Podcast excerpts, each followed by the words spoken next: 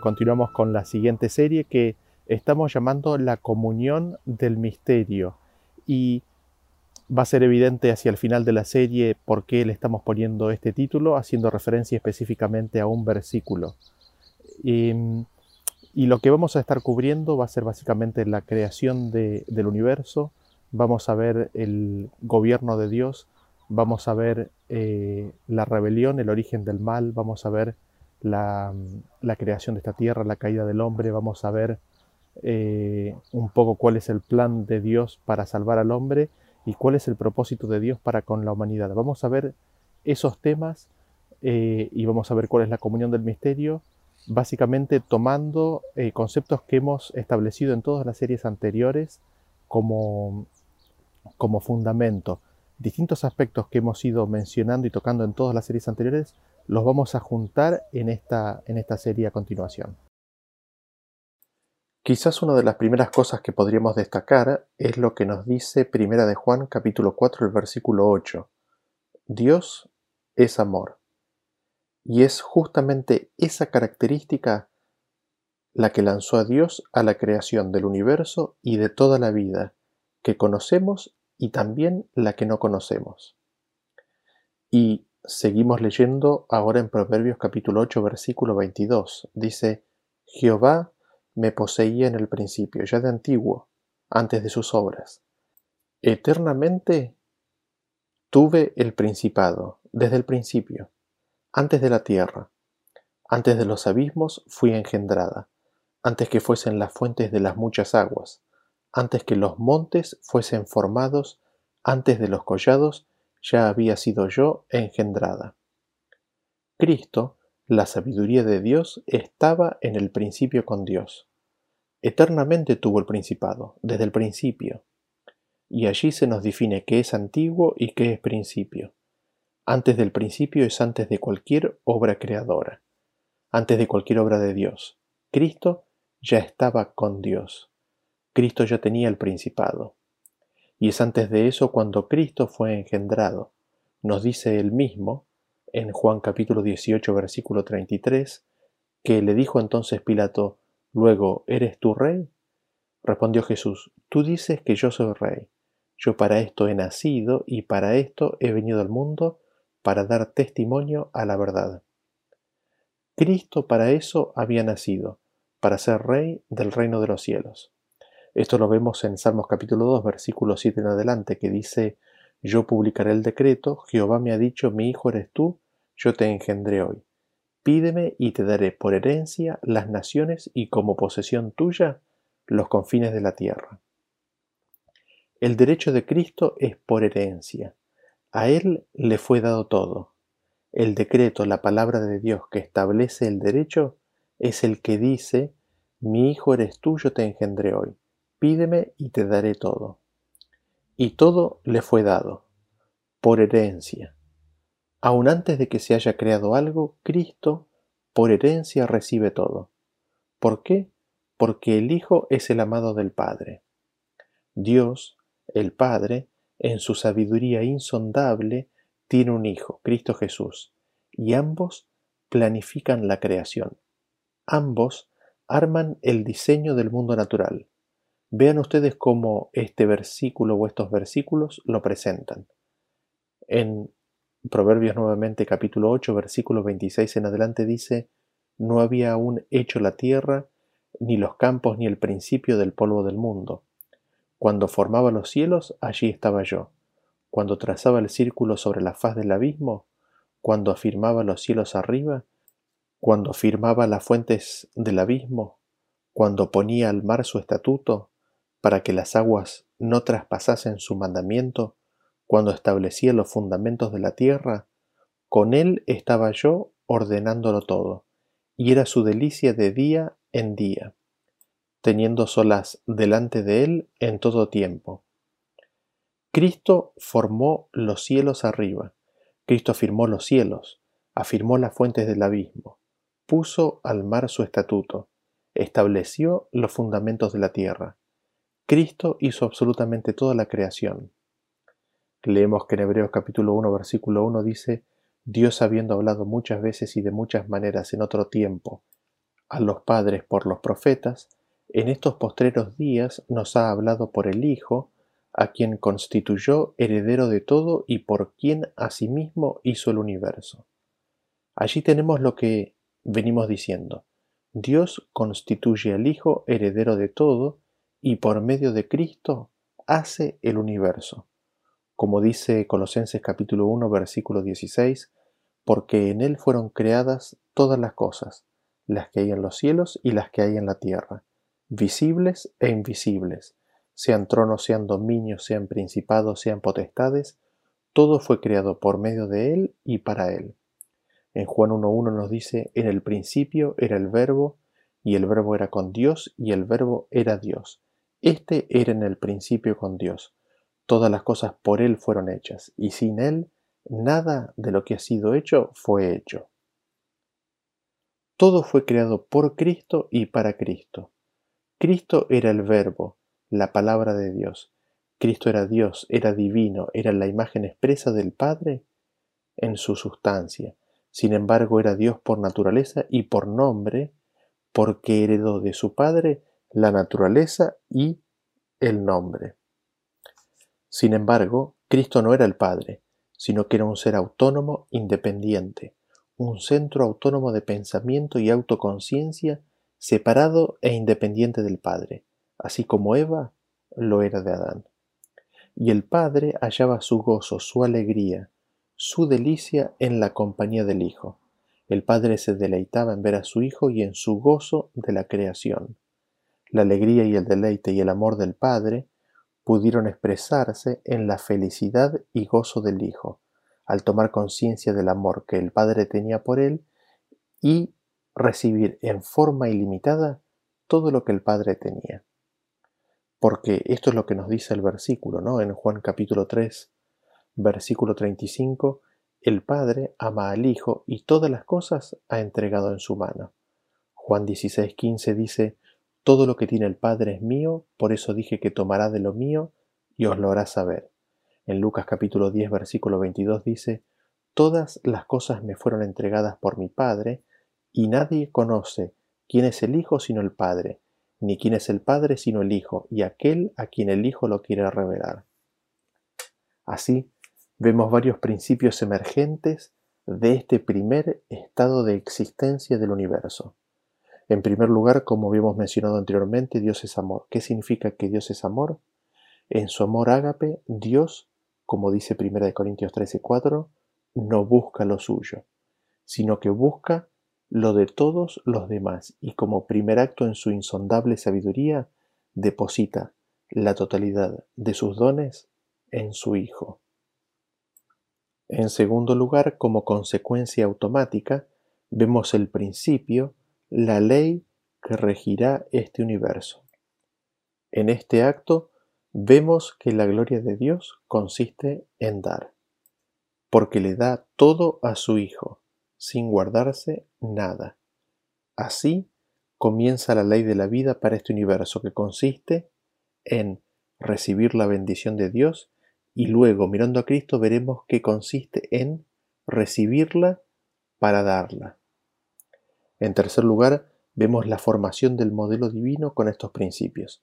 El Padre es la fuente de todas las cosas, pero todas las cosas tienen su existencia por medio del Hijo, quien viene a ser el medio o el canal de todas las cosas. Ahora, habiendo el Padre y el Hijo comenzado la creación del universo natural, aquellas estructuras químicas, físicas, cada una con sus propias leyes, y la formación sobre esas estructuras de otros cuerpos u objetos más complejos, vemos que estaba en la naturaleza misma del Padre y del Hijo la formación o la creación de otros seres vivos que pudieran gozar de dicho universo natural y sobre todo el saberse amados por el Padre y el Hijo. En la creación de otros seres vivos surge el primer dilema por lo menos visible para nosotros, que es la creación de seres inteligentes con libre albedrío. El libre albedrío es la potestad o el poder que Dios dio, por ejemplo al ser humano o al ángel, de obrar de acuerdo a como considere y elija. sobre la existencia del libre albedrío lo damos por asumido sin entrar en tratar de probarlo, entendiéndolo como una descripción de la realidad. Y entendemos que es comprobable y verificable en la experiencia de Adán y Eva y también en la personal, en la individual. Esto sin negar la existencia de influencias anteriores.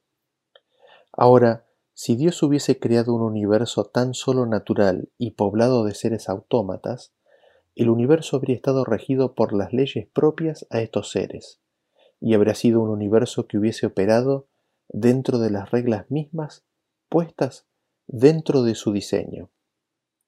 Jamás habría existido un apartamiento de dichas reglas, con lo cual se podría claramente prever que absolutamente cada situación hubiese sido correspondida propiamente de acuerdo a las reglas mecánicas que las rigieran.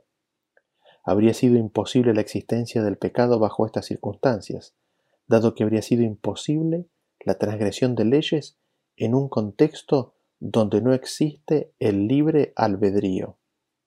Sin embargo, es inmediatamente visible la limitación en lo que se refiere al gozo de la existencia de los seres que trae consigo la falta de este principio.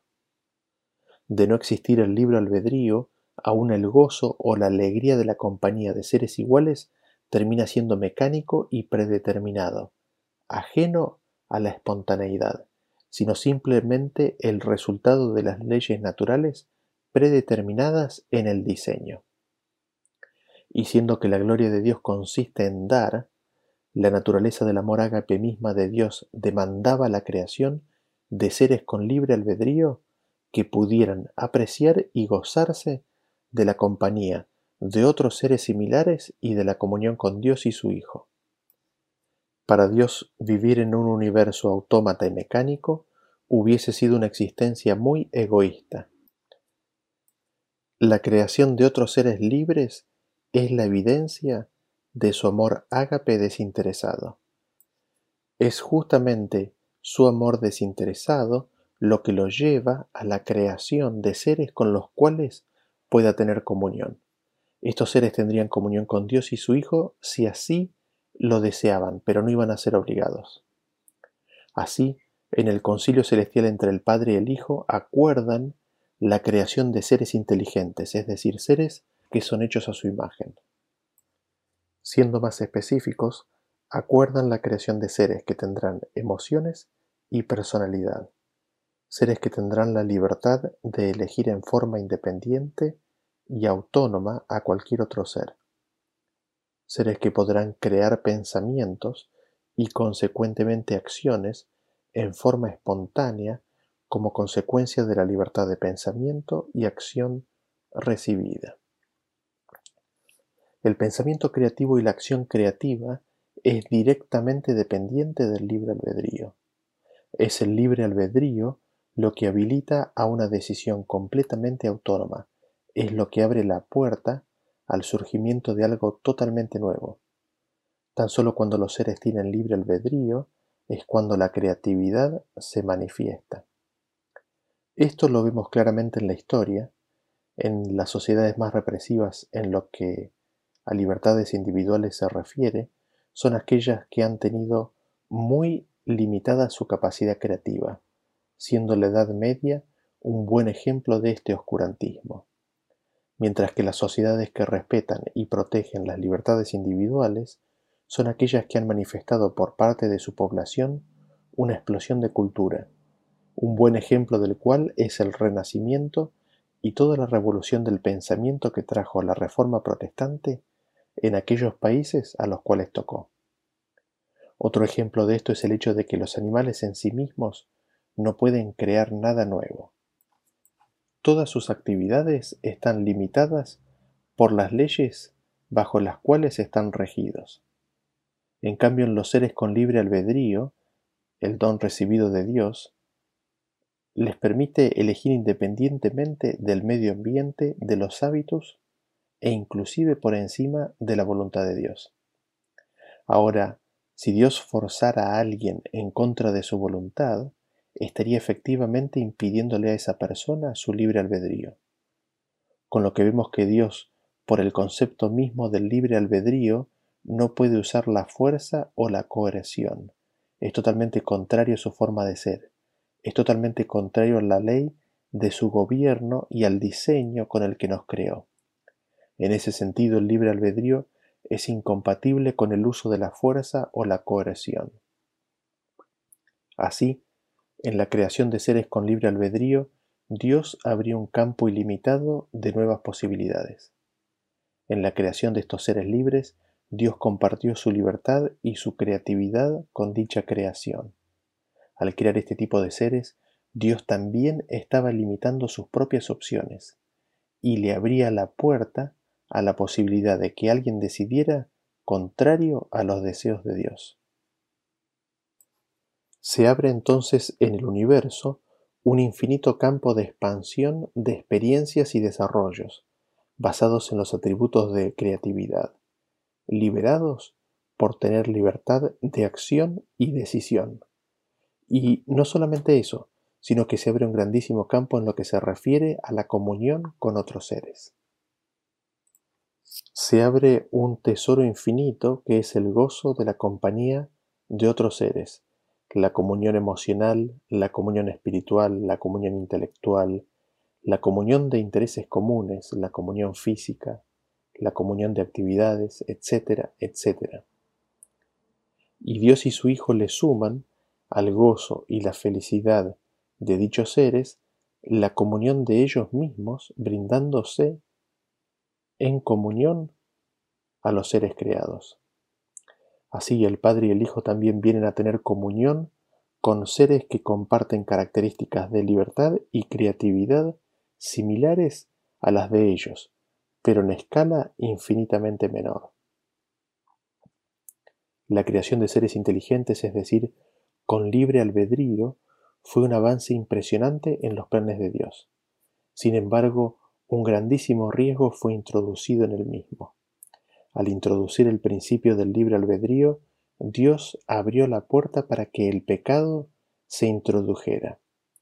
Al crear seres con poderes mentales y físicos que pudieran elegir en forma autónoma e independiente a Él, Dios abrió la puerta a que alguien transgrediera la ley de la vida del universo. La ley de la vida del universo es la ley del amor ágape, el amor desinteresado y desde el mismo momento en que existieran dos o más seres, iba a inevitablemente existir la posibilidad de que un ser eligiera romper esa ley de la negación propia y tomara acciones para satisfacerse a sí mismo a costa de la felicidad o del buen estado del otro ser. La armonía entre ellos tan solo podía permanecer mientras tuvieran al prójimo en su consideración como dice Filipenses 2.3, ¿no? Únicamente estimando cada uno a los demás como superiores al mismo. Y si siguieran el mandamiento de Santiago 2.8, amarás a tu prójimo como a ti mismo, recién ahí podría haber armonía. Únicamente si están dispuestos a negarse a sí mismos, con tal de beneficiar a su prójimo, podría reinar la paz pero tan pronto como que cualquiera empezara a actuar para beneficiarse a sí mismo al costo de los demás, la paz quedaría destruida. La irritación y el odio rápidamente fructificarían en ese contexto. Es en la creación de vida inteligente autónoma que surge la necesidad del gobierno de Dios. La necesidad de un gobierno surge ante la presencia de un grupo de seres con libre albedrío. Si no existe el libre albedrío, no hay necesidad de gobierno, porque todos obedecerían instintivamente las leyes naturales de su propio ser de acuerdo al diseño. El gobierno de Dios viene entonces a estar regido por una ley de carácter moral. Ahora esta ley en realidad es un reflejo natural del ser de Dios y de su vida accionada.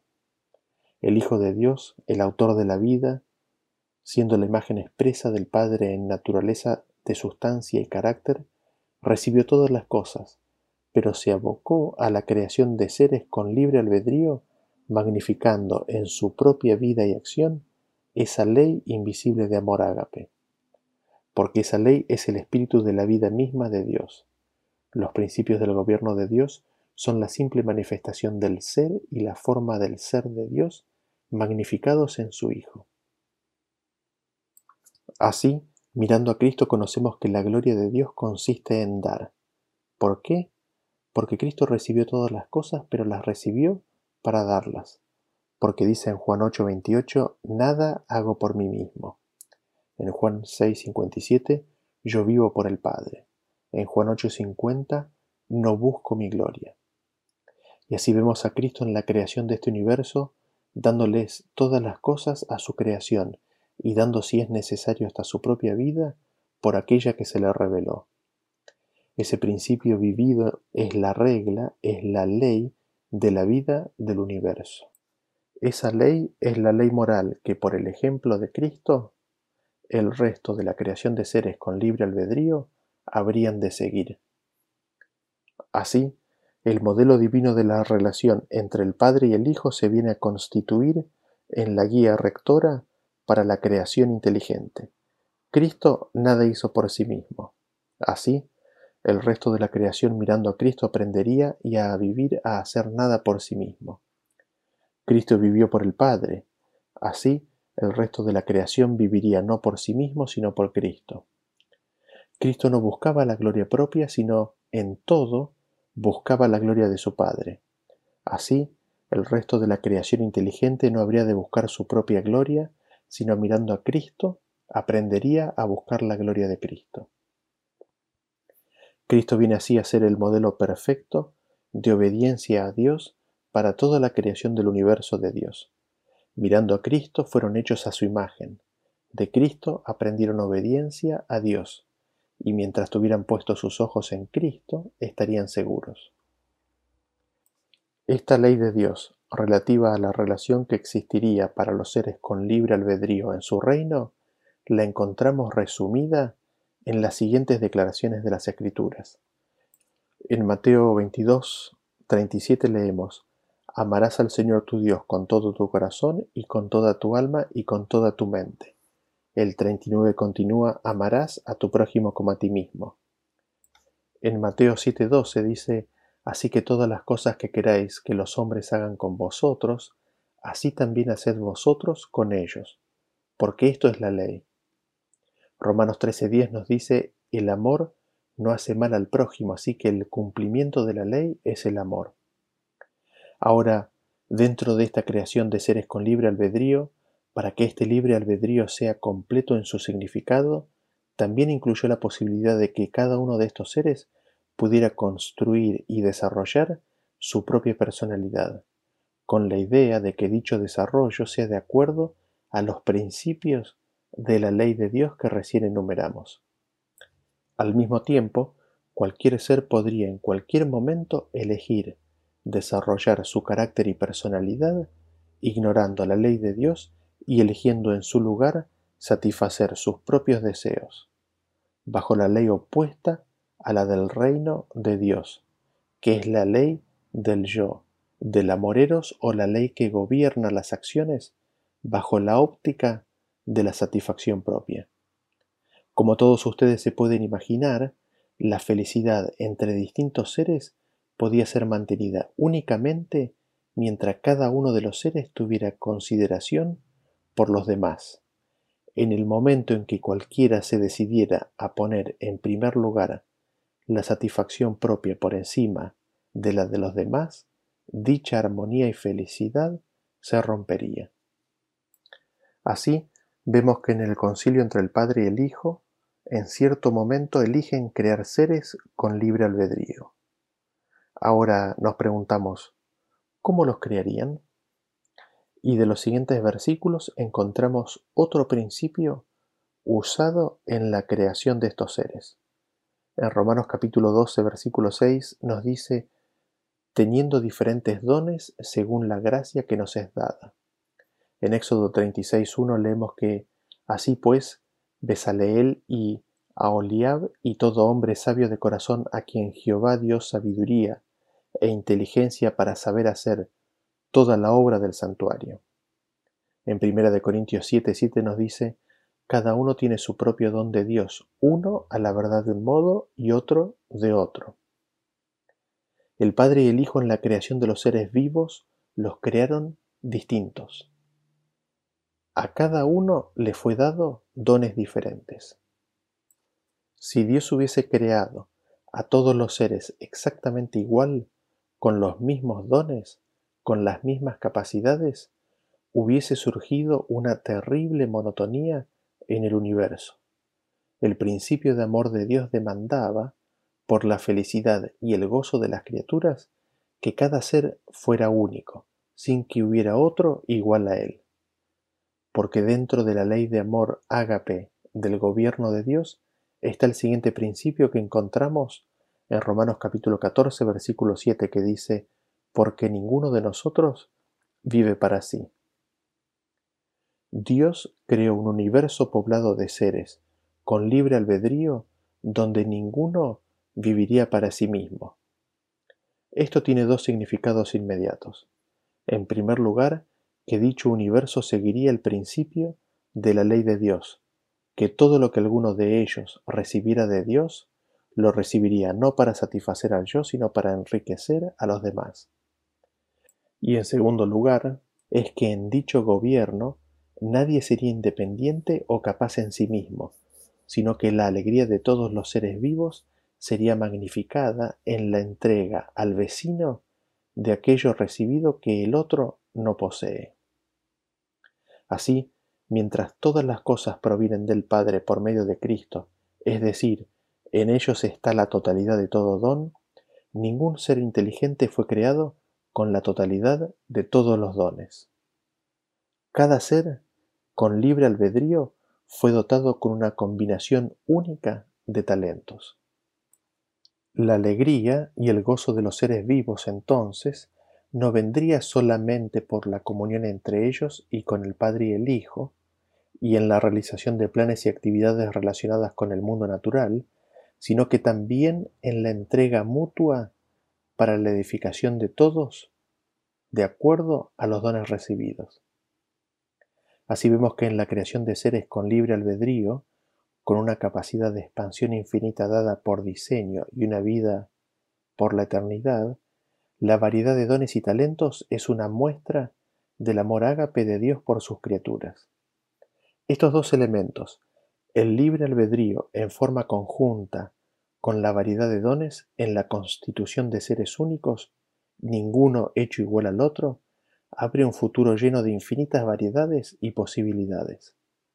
Ahora, desde el momento mismo en que seres tendrían distintas variedades de dones y talentos, surgiría también la posibilidad de la envidia y los celos. Alguno podría haber sentido que Dios lo estaba honrando más al vecino que a sí mismo, y de tal manera ponerse celoso. Esto en sí mismo ya sería pecado, transgrediendo de esa forma la ley fundamental del gobierno de Dios. Así, en la creación de seres con libre albedrío y variedad de talentos, se abría la posibilidad real del pecado. A pesar de que no habría ninguna razón ni excusa para la existencia del mismo, su surgimiento sería una latente posibilidad. Todo esto fue previsto por el Padre y el Hijo antes de la creación misma del primer ser, con libre albedrío, con su propio conjunto de dones y habilidades, y en virtud de dicha posibilidad, allí mismo el Padre y el Hijo constituyeron el pacto eterno, para poder enfrentar la eventualidad de que esto sucediera. Ahora, la salvaguardia para esta eventualidad consistía para toda criatura en tener puestos los ojos en Cristo, quien, habiendo recibido todo del Padre, se deleitaba en él. Nos dice Salmos capítulo 40 versículo 8, El hacer tu voluntad, Dios mío, me ha agradado y tu ley está en medio de mi corazón. El Hijo se deleitaba y gozaba en hacer la voluntad del Padre, y el Padre hallaba su delicia en el Hijo y el gozo del mismo. Así, el resto de la creación habrían de relacionarse y vincularse con Cristo, siguiendo los principios del modelo divino. La salvaguardia entonces para que los seres con libre albedrío no cayeran en pecado consistía en que tuvieran sus ojos puestos en Cristo, dado que Él era el modelo. El segundo punto que constituía su salvaguardia lo encontramos en el siguiente versículo. En 1 Corintios 4:6 dice, Pero esto, hermanos, lo he presentado como ejemplo en mí y en Apolos por amor de vosotros, para que en nosotros aprendáis a no pensar más de lo que está escrito, no sea que por causa de uno os envanezcáis unos contra otros, porque ¿quién te distingue? ¿O qué tienes que no hayas recibido? Y si lo recibiste, ¿por qué te glorías como si no lo hubieras recibido? Y leemos en 2 de Corintios capítulo 3 versículo 5, no que seamos competentes por nosotros mismos para pensar algo como de nosotros mismos, sino que nuestra competencia proviene de Dios. Mientras cada ser tuviera presente y recordara que todo lo que tenía y era constituía un regalo de Dios dado por medio de Cristo, estarían salvos. Era crítico que tuvieran presente que la vida que tenían no era por su propia voluntad, sino que en todo Dios había obrado por medio de Cristo para darles y proveerles ese presente y un futuro. Nada de lo que tenían era de ellos, sino que había sido un regalo de Cristo. Dice Salmo 100, versículo 3, Reconoced que Jehová es Dios, Él nos hizo y no nosotros a nosotros mismos. Pueblo suyo somos y ovejas de su prado. Siendo entonces la ley del amor de Dios el fundamento de su gobierno, la felicidad de todas las criaturas dependería de un acuerdo perfecto con la voluntad y la ley de Dios. Dios anhelaba que todos estos futuros seres con libre albedrío actuaran motivados únicamente por amor, amor a Dios manifestándose en amor al prójimo. Este amor a Dios sería aún magnificado y la devoción dada a él aumentaría más y más a medida que apreciaran en forma inteligente la naturaleza de su carácter. Porque Dios no se agrada en una obediencia forzada, sino en una inteligente y espontánea, y así le da a todos estos seres la libertad de rendirle honor libremente. Así es como Teniendo en consideración estos aspectos, comenzó la creación de lo que entendemos ser el primer ser inteligente, es decir, con la capacidad de libre albedrío. Leemos en Isaías capítulo 14 a partir del versículo 12 que dice, ¿Cómo caíste del cielo, oh lucero, hijo de la mañana? La palabra lucero o Lucifer tiene el siguiente significado de acuerdo al diccionario Strong. Viene del número 1966, eh, que tiene un sentido de brillantez o un significado de brillantez.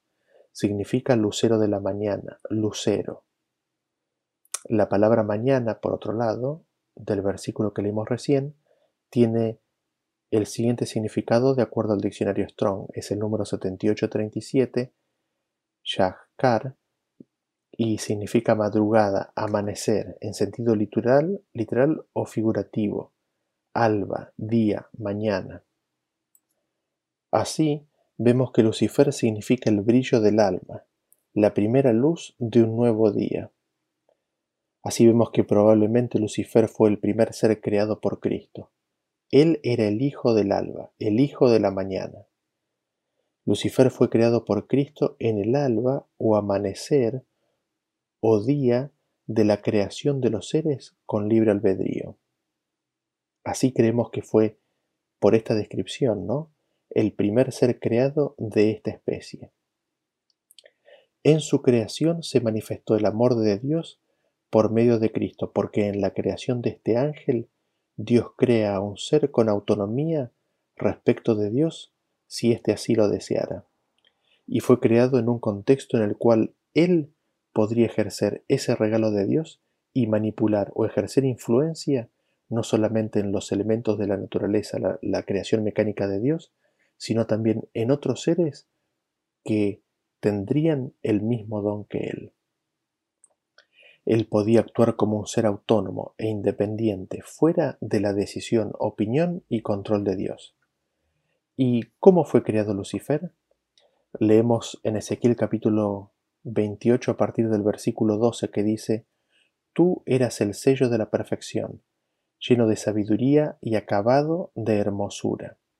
En Edén, en el huerto de Dios estuviste, de toda piedra preciosa era tu vestidura, de cornerina, de topacio, jaspe, crisólito, berilo, iónice, de zafiro, carbunclo, esmeralda y oro. Los primores de tus tamboriles y flautas estuvieron preparados para ti en el día de tu creación. Tú, querubín grande y protector, yo te puse en el santo monte de Dios. Allí estuviste. En medio de las piedras de fuego te paseabas. Perfecto eras en todos tus caminos desde el día en que fuiste creado. ¿Qué dones, qué talentos, qué regalos le fueron dados a Lucifer? Él era el sello de la perfección, es decir, el estándar de la perfección en un ser creado se encontraba en Lucifer. Estaba lleno de sabiduría. Lucifer había sido acabado de hermosura, es decir, la belleza empezaba y terminaba, la belleza se definía en su ser. No solamente eso, sino que se le dio el enorme privilegio de pasearse en el huerto de Dios mismo, llamado también Edén. Su vestido era toda piedra preciosa. Además de eso, la obra de los tamboriles y las flautas estuvieron preparados para él desde el mismo comienzo de su creación, con lo que vemos que le es dado además el don de la música, Cristo nos declara que Él lo puso en el monte santo de Dios. Fue Él el que lo trajo a la cercanía de Dios. Fue Cristo quien lo puso como querubín grande, extendido, protector. Cristo lo puso ante Dios. Cristo lo puso en medio de las piedras de fuego. Es en ese contexto que Lucifer, habiendo recibido todo, regresa en agradecimiento y adoración a Dios semejante regalo. Él se alegraba y gozaba en reflejar la gloria de Dios y de retornarle, por medio de Cristo, toda la alabanza. Con Él ahora también podría haber compañerismo y compañía, alguien con quien compartir la operación y el gobierno de Dios en el universo. Así, a Lucifer le fue permitido participar en la creación de nuevas cosas, y hubo ocasiones en las cuales por Cristo fue llevado al concilio entre el Padre y el Hijo en la planificación de los nuevos mundos. A medida que progresó la obra de expansión y creación de otros mundos, el entendimiento de las leyes que rigen el mundo natural por parte de Lucifer creció, su entendimiento y comprensión de las cosas creció al punto de tomar conciencia de que era capaz de realizar grandes proezas. Dios le había concedido gran poder por medio de Cristo, y Cristo, siendo su líder, lo honraba dándole el privilegio de participar activamente en forma directa en las obras de la creación.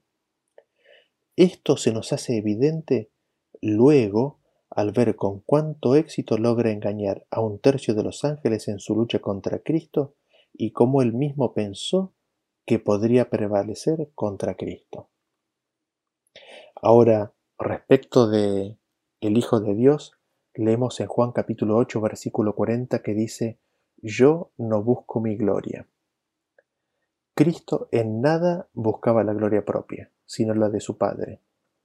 Cristo no se envanecía, sino que humilde era en todo su accionar. Cristo no hacía nada indebido, no buscaba lo suyo, sino que en todo buscaba la gloria de su Padre y la bendición de los que lo rodeaban. En su ministerio por todo el universo creado, él encarnaba el siguiente principio, el que se encuentra en Marcos, capítulo 10, 44.